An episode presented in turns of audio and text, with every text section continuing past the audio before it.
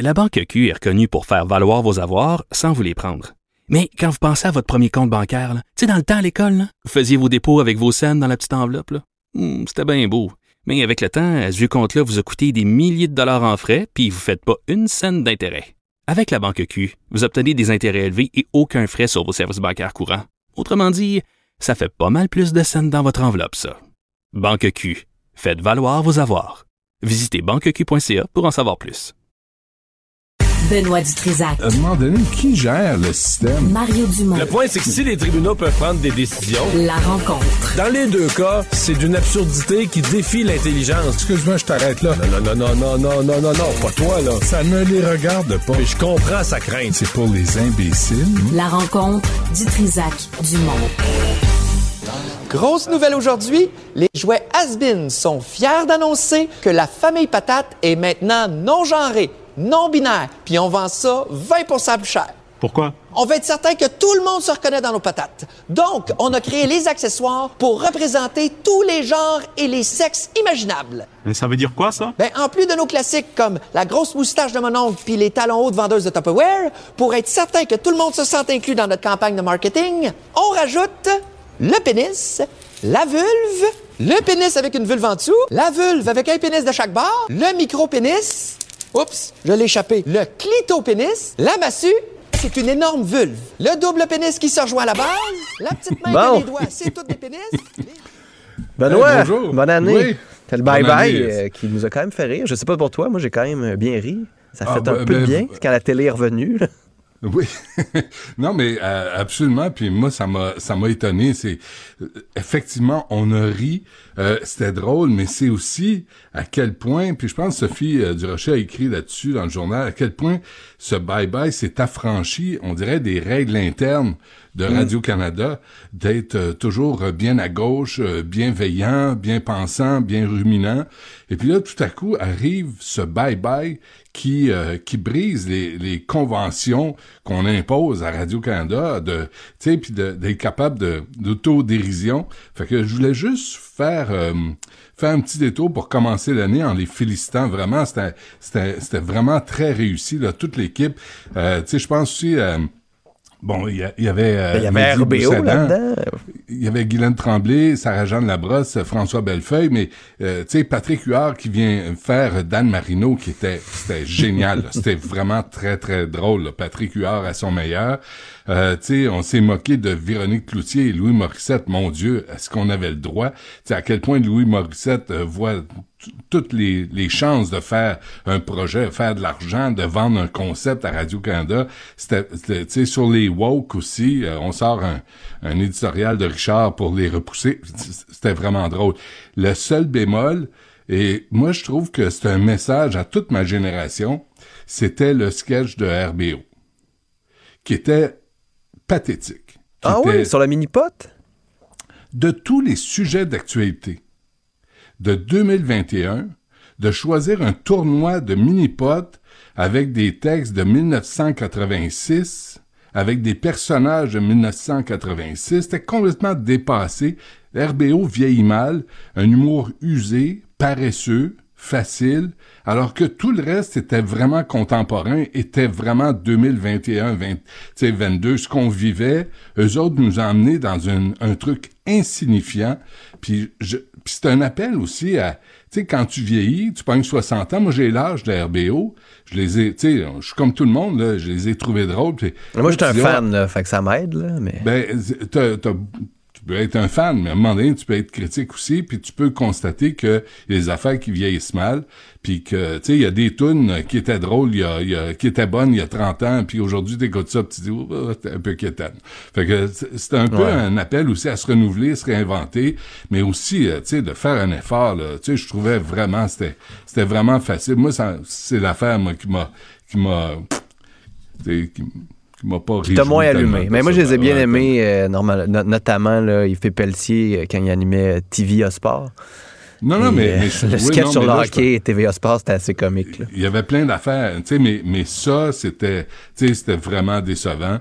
Puis euh, vraiment, je pense qu'ils sont capables de, de se remettre à jour, tu sais, puis de d'offrir euh, quelque chose qui est plus contemporain, plus. euh, comme plus- le reste de plus- l'émission, plus- dans le fond. là. Exactement. Bon, ben tant mieux, ça fait. L'autre, euh, ju- juste l'au- l'autre Oui. tradition là, que, mais qu'on voit en France, puis on en parle à peu près jamais ici, mais à chaque année, puis euh, ça, ça a commencé de, dans les années 90, à la, la Saint-Sylvestre, la, la veille du jour de l'an, on- je vais, je vais faire attention, c'est le début de l'année. On sacre des, des chars en feu.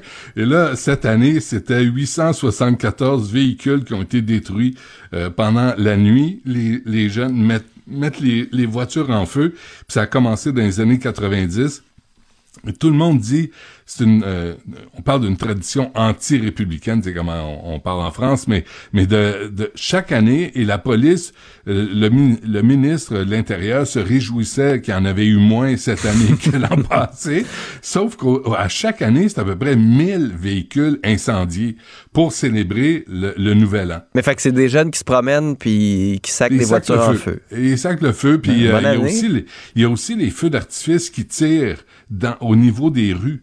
Au lieu de les envoyer dans les airs, et puis c'est super dangereux pour les policiers. Alors à chaque année, ça, ça se répète, puis à chaque année, le ministre de l'Intérieur dit, ben c'est pas super finalement, mais euh, à chaque année, les policiers sont, sont désespérés d'avoir à gérer ça, puis ça vient, tu sais, ça vient de d'un lieu ou d'un autre, là, ils peuvent pas les prévoir, ils peuvent pas intervenir, mais euh, ça, c'est leur tradition. Moi, je préfère le bye-bye. Ouais, c'est mieux le bye-bye. Ah boy, surtout dans une soirée où il y a un couvre-feu. Mais bon, euh, parlons justement de ce couvre-feu. Il y en a beaucoup qui disaient ça aurait pris un couvre-feu pour les non-vaccinés parce qu'ils sont disproportionnellement représentés dans les hôpitaux. Là, ce qu'on apprend ce matin, c'est que pas nécessairement, mais SAQ, SQDC, on pourrait demander le passeport vaccinal pour euh, s'assurer que ceux et celles qui rentrent soient vaccinés. Là, c'est parce que là, on s'arrête, puis c'est, c'est, c'est, c'est choquant comme nouvelle sur le journal aujourd'hui. Euh, tu sais, bon, pas, pas d'alcool ni de potes euh, pour les non-vaccinés, mais, mais là, c'est toujours du cas par cas. C'est toujours, tu sais, c'est comme une politique. Là, on va, la- on va l'appliquer là, mais le reste, on va, on sait pas quoi faire. C'est basé sur quel tu sais, c'est comme les garderies, on va en parler dans un instant. Là. Les, les règles d'Arruda sont basées sur quelles données scientifiques? Y es-tu capable de nous expliquer, euh, euh, docteur Drouin là, de la santé publique du, de Montréal, elle est arrivée et elle a dit, écoutez, les règles de Québec pour les garderies, euh, pour laisser les, les, les éducatrices et les enfants qui sont euh, sans symptômes, avec de légers symptômes, pouvoir fréquenter les garderies, ça n'a pas d'allure, ça va augmenter euh, les, les, les infections. Il y a une réflexion, il y a une explication scientifique derrière la décision. Arruda arrive puis il dit ben c'est le même. Puis c'est comme ça, comme le masque, c'est comme ça fait des mois là. Puis là, je sais pas si tu as vu le mouvement qui est installé là qui demande à ce que le gouvernement Legault intègre Joanne Liu Ouais. à, à la direction de la santé publique pour qu'on arrête avec le niaisage. Avec le cas par cas, on va on va l'appliquer, mais oh, c'est pas sûr. On va lancer une balloune, on va voir, le journal va en parler, on va voir les réactions, puis on va décider. Mais, mais ça change quoi? Puis comme euh, euh, le jour le journaliste disait tantôt, tu sais, ça change quoi si les, les non-vaccinés ont, ont pas accès à la SAQ? D'abord, les vaccinés qui sont cassés, ils ont juste à se tenir à côté des portes puis prendre des commandes puis aller les chercher pour eux autres, tu sais. puis, puis là, là, tu sais, celui qui travaille à la SAQ, lui, peut ne pas être vacciné. Mais le client, lui, doit être vacciné. C'est quoi, c'est quoi la, la, la cohérence de tout ça? Mais c'est ça le gros problème, comme tu disais. Il manque de cohérence, manque d'explication pour ces mesures-là. Tu sais, les garderies dont tu parlais, ça n'a même pas été annoncé dans le point de presse. On a annoncé ça dans un communiqué après, donc on répond pas aux questions, on n'explique pas pourquoi. Ça peut, Ouais. être, ça peut être justifié. là. Ça peut être justifié de regarder, les services de garde sont hyper importants aujourd'hui, blabla, et ça prend ça. Comme les enfants de moins de 5 ans qui ne sont pas vaccinés ont beaucoup moins de symptômes. Ça- à un moment donné, s'il y a une bonne explication, je présume, parce que vous avez pris cette décision-là, mais là, je présume parce qu'on a pris des mauvaises décisions quand même depuis le début de cette pandémie-là. Peut-être que vous devriez l'expliquer. Peut-être que vous devriez être là aujourd'hui pour nous raconter tout ça. Quand Mylène Drouin de la santé publique de Montréal dit non, non, non, la décision qui vient de Québec n'est pas bonne et ne s'appliquera pas à Montréal, Hmm. À quel point ton directeur de la santé publique nationale est crédible? Et, et pendant ce temps, au fédéral, l'obligation vaccinale chez les fonctionnaires est imposée. Mm. Mais pas, pas au Québec. Ça, on- n'est pas capable de faire ça. Puis là, on parle pas des- des- du personnel en- en- dans, dans le milieu de la santé. Là, là, on disait, quoi, qu'est-ce qu'il disait, Legault? 11 000, il manquait au Christian Dubé. Ouais. Il, il manque 11 000 travailleurs dans, de- dans le domaine de la santé. Il en manque 11 000. Puis là, on laisse les, les non-vaccinés travailler quand même. C'est que c'est parce qu'il n'y a pas de politique claire face aux non-vaccinés. Et là, la, la présence des non-vaccinés euh, qui est dans, dans les soins intensifs hospitalisés qui mettent de la pression sur le système de santé, euh, on, on, on décide de rien face à ça. Là, là, on, va leur dire, OK, la SAQ, SQDC, là, on va, on va vous demander un passeport vaccinal. Oui, mais pour le reste, pour, pour le reste, qu'est-ce qu'on fait avec les non-vaccinés? On est rendu à un point de rupture, là. Euh, le, système de santé va péter aux frettes. Moi, il y a quelqu'un qui m'écrivait hier qui me disait que euh, qui était une enquêteuse euh, épidémiologique, puis elle disait là, il y a les gens sur le sur le plancher qui se mettent à brailler. On en parle dans le journal aujourd'hui. Là, les vacances sont encore annulées pour le personnel de la santé. Pourquoi? À cause des non-vaccinés.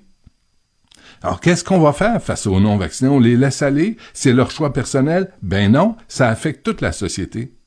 Fait que il y, a pas de cohérence, il y a pas de décisions qui sont euh, claires. Tu sais, François Legault dit on veut pas imposer des euh, des restrictions aux non-vaccinés, on veut pas vivre dans ce genre de, de société-là. Non, mais t'en imposes à tout le monde. T'en imposes à ceux qui suivent les règles, oui, et ceux qui suivent pas les règles, ben on veut pas les achaler. Tu sais, je disais ça avant les fêtes, là, faut arrêter nous autres de se sentir mal, d'avoir à justifier face aux non-vaccinés. Il va falloir qu'on dise voici les règles à suivre parce que la majorité les ont suivies, ces règles-là, vous allez les suivre aussi. Sinon, il va y avoir des vraies conséquences. Sinon, vous allez perdre des privilèges dans la société. Ouais. Mais là, Parce comme que je je retourne, en perd. je retourne au couvre-feu. Déjà là, puis ça revient à ta cohérence dont tu parlais, déjà là, c'est pas clair que ça fonctionne. Donc, on a une des Mm. mesures les plus draconiennes qu'on a jamais vues dans notre histoire, qui est pas Unique utilisée au- ailleurs. là. On est les Unique seuls. au Canada, hein? Ben non, mais je sais. Puis là, Ouais. on nous dit ça fonctionne. On n'a pas d'études qui nous prouvent que ça fonctionne. On n'a pas d'études encore qui prouvent que ça fonctionne dans le contexte actuel où la plupart des gens sont vaccinés. Puis là, je comprends qu'on construit l'avion en plein vol. là. Mais si on veut que les gens suivent, il Ouais. va falloir expliquer ce qu'on est en train de faire dans l'avion. Mais c'est parce qu'il y a d'autres avions pilote, qui se construisent ailleurs. Là, Ben, puis on pourrait, on pourrait suivre les modèles. Je t'entendais tantôt euh, à LCN, euh, Philippe Vincent, euh, euh, François Legault dire qu'il est en avant de la parade. Hey, ça, là. Faudrait, faudrait qu'on se calme. On a à peu près le même le même nombre officiel euh, de nouveaux cas que l'Ontario, qui est à 14 millions d'habitants. On est à 8,5 nous autres. Puis on, on, on est autour de 13, 14, 15 000 cas, nouveaux cas par jour, comme l'Ontario. C'est- Où est l'accomplissement là-dedans? Non, puis euh, je sais pas si tu as Parce vu durant, les fêtes, là, j'écoutais les bulletins de nouvelles, puis il y avait un travailleur de la construction qui avait besoin d'un test PCR pour retourner travailler, qui faisait de la fièvre, qui avait absolument besoin de ce test-là pour son employeur, qui a attendu quatre heures dehors au Ben froid. oui. là. Pas Ben oui. d'eau, pas de toilette, rien. C'est vraiment le bordel, là, le dépistage. Tu sais quoi, ce que tu dis là, ma, ma belle-sœur l'a vécu. Trois heures en attente, puis elle demandait avec la avec sa petite pour se faire tester. Mm. Puis là, mon, mon beau-frère est allé chercher l'enfant, puis là ils sont ils se sont euh, échangé le rôle euh, dans la file d'attente. Trois heures. Puis là tu dis pendant ce temps-là, là, quand on voit ça aux nouvelles, y a-tu quelqu'un dans la cabine pour dire hey l'avion là est en train de crasher? Y a-tu quelqu'un, là, Arruda pis sa gang, là, sont partis en vacances, ils font des tartelettes, ou ils regardent les nouvelles puis ils disent ça, ça a pas d'allure. On va réorganiser la façon de travailler. On va augmenter le nombre. On va euh, prendre des, des endroits où il y a, y a des, tu sais, où ils peuvent se mettre en ligne au chaud. Non. On annonce ça, on le révèle, on le voit, les gens gèlent sur le trottoir en plein hiver pour se faire tester, pas pour euh, acheter des billets de, de Madonna, là Mm. Et on réagit pas. On laisse faire. On c'est le même. Ben, c'est le même au Québec. Non, puis tu sais, je voulais avoir un rendez-vous pour avoir un test, ça, revient du miracle. Avoir, aller chercher des tests rapides en pharmacie Ouais. aussi. Et moi, je vais me faire tester, ça m'a pris quatre jours à avoir mon résultat. T'imagines? hein? Ah, Quatre ouais. jours à avoir un résultat. J'étais allé à Laval parce que c'était la seule place où il y avait des rendez-vous disponibles. Quatre jours. C'est. Mais- Ça n'a aucun, aucun bon sens. pour être juste, hier, Madame Dutrisac a vu qu'il y avait euh, à Brossard euh, de la vaccination sans rendez-vous. Elle est allée, elle a passé, ça a été badabing, Bon. badaboum, parce qu'elle est enseignante, euh, troisième dose, et elle l'a elle annoncé sur euh, Facebook, puis il y a eu 4-5 personnes qui sont allées aussi. Et, et moi, je suis allé aussi à Brossard, là, pour ma troisième dose. Ça roulait, là, mon vieux, là, c'était l'enfer, c'était parfait, là. Ça tant mieux, tant là. mieux, parce que je, Non, moi, non, je mais connais plein de gens qui ont pris leur rendez-vous, puis c'est après un mois. Là.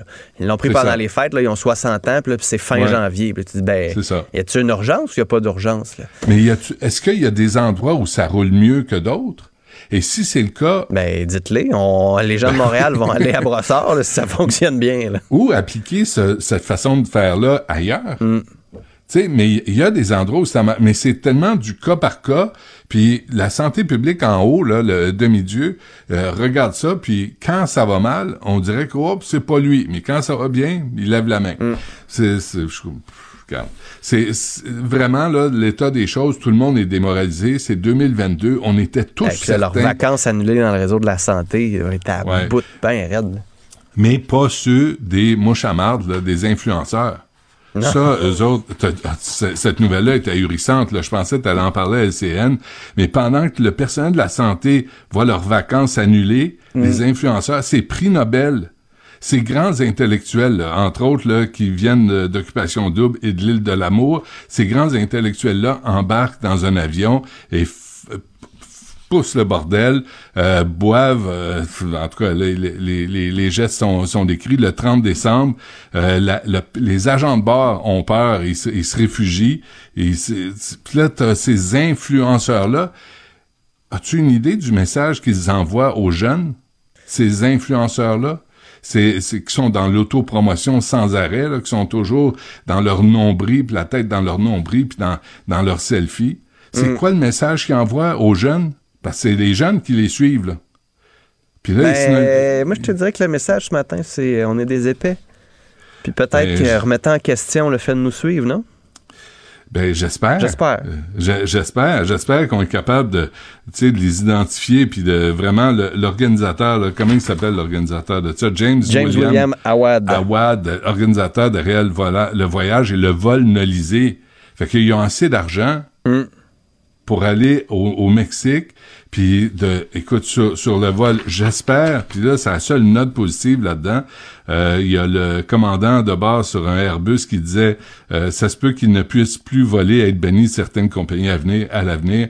J'ai beaucoup de doutes là-dessus. J'ai beaucoup de doutes. Je pense pas qu'il y a des conséquences sérieuses, mais de voir ça, et de voir que le personnel de la santé euh, voit- ont pas de vacances, je me dis, il y a- il y a- vraiment, il y a quelque chose qui marche pas. là.